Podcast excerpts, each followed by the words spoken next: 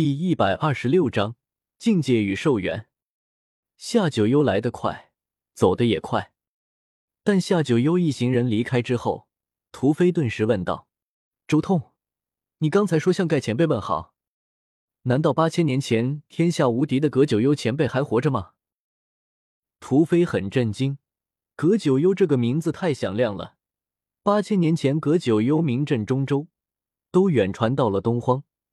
无敌天下，有人甚至认为他或许可以成为大帝，但是很可惜，他诞生的年代距离清帝的时间太近了，最终没能逆天。所有人都以为葛九幽已经死了，已经在东荒的某处作画了，但是如今听周通的话，葛九幽还活着，这就是大事了。葛九幽活着，很奇怪吗？周通看向屠飞。反问道：“八千年啊，除了大帝，还有谁能活那么久？”李黑水惊了。葛九幽好歹也是一位接近成道的准帝，活个千年有那么难吗？周通说道：“很难吗？”所有人都看了眼周通，有些无语。八千年的寿元，古来都没几人能做到，你竟然和我们来一句很难吗？看到这些人的表情。周通轻叹道：“一个个都没点见识，看来我有必要给你们稍微科普一下寿元这个概念了。你知道每一个境界的强者能活多少年吗？”庞博也有些好奇，这种东西就算是他继承的那个老妖怪的记忆中都没有。周通说道：“事实上，各种传说中所谓的万年都只是一个虚指而已。一位大帝如果无灾无病。”大约能活到一万二千至一万五千岁左右。如果大帝本身的体质逆天，最高甚至能活到三万年。周通想到了荒天帝，荒天帝的第一世就是活了三万年，简直就是一个奇迹。当然，这也和荒天帝的体质有关，他是至尊体，而且还是涅槃了好几次的至尊体。光论体质的话，周通怀疑。荒天帝这种涅槃了好几次的至尊体都要超越混沌体了，毕竟荒天帝的第三至尊宝术可是在准仙帝战之中都发挥了巨大的作用。其实这也能看得出体质这玩意的重要性。什么体质不重要？凡体最强，其实也是伪命题。体质差的大帝可能只有一万两三千年的寿元，但是体质强的大帝。寿元能超越他一倍多，体质差的大帝借助神药活上两世，恐怕都不如体质强的大帝一世寿元多。这就是先天性的最大的不公平。体质差的大帝正道之后，研究天心印记，然后再进一步完善自己的经文，稳固大帝道果，这就要耗费他两三成的寿元了。这种大帝。甚至连研究长生法的时间都没有，如何走上那条成仙路？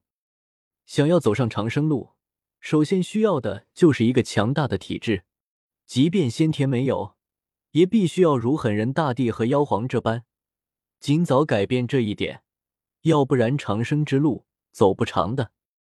事实上，对于平凡的体质而言，想要踏上成仙之路，最佳的功法就是不灭天功。和《妖皇经》这两部经文，不灭天宫针对的是人族，将体质改换成混沌体；而《妖皇经》针对的是妖族，将体质转换成真龙之体。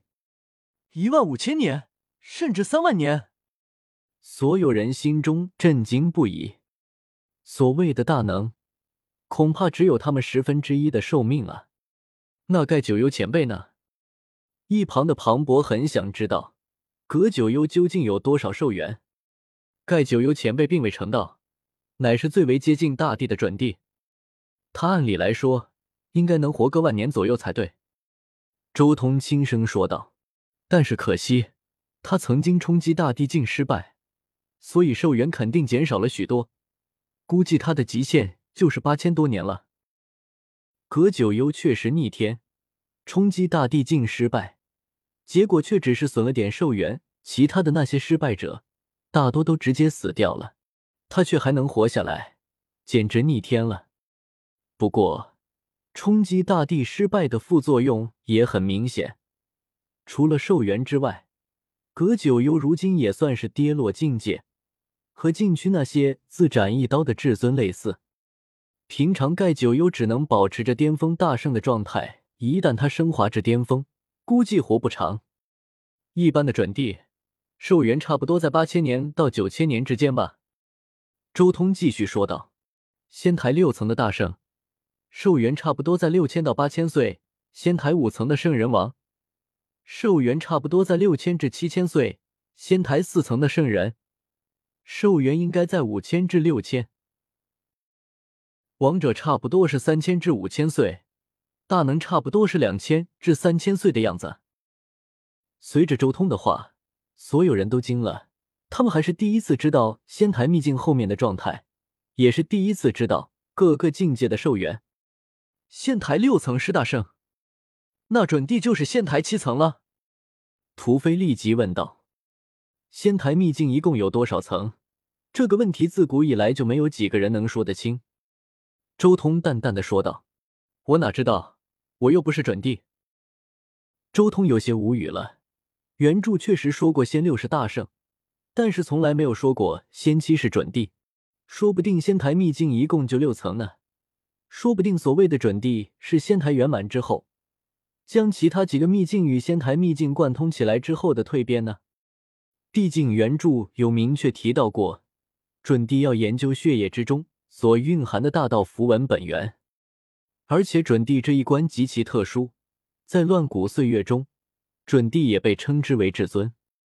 在那个时代，没有五百岁的年纪，根本无法冲击至尊，甚至五百年这一条线，在现在都可能存在着。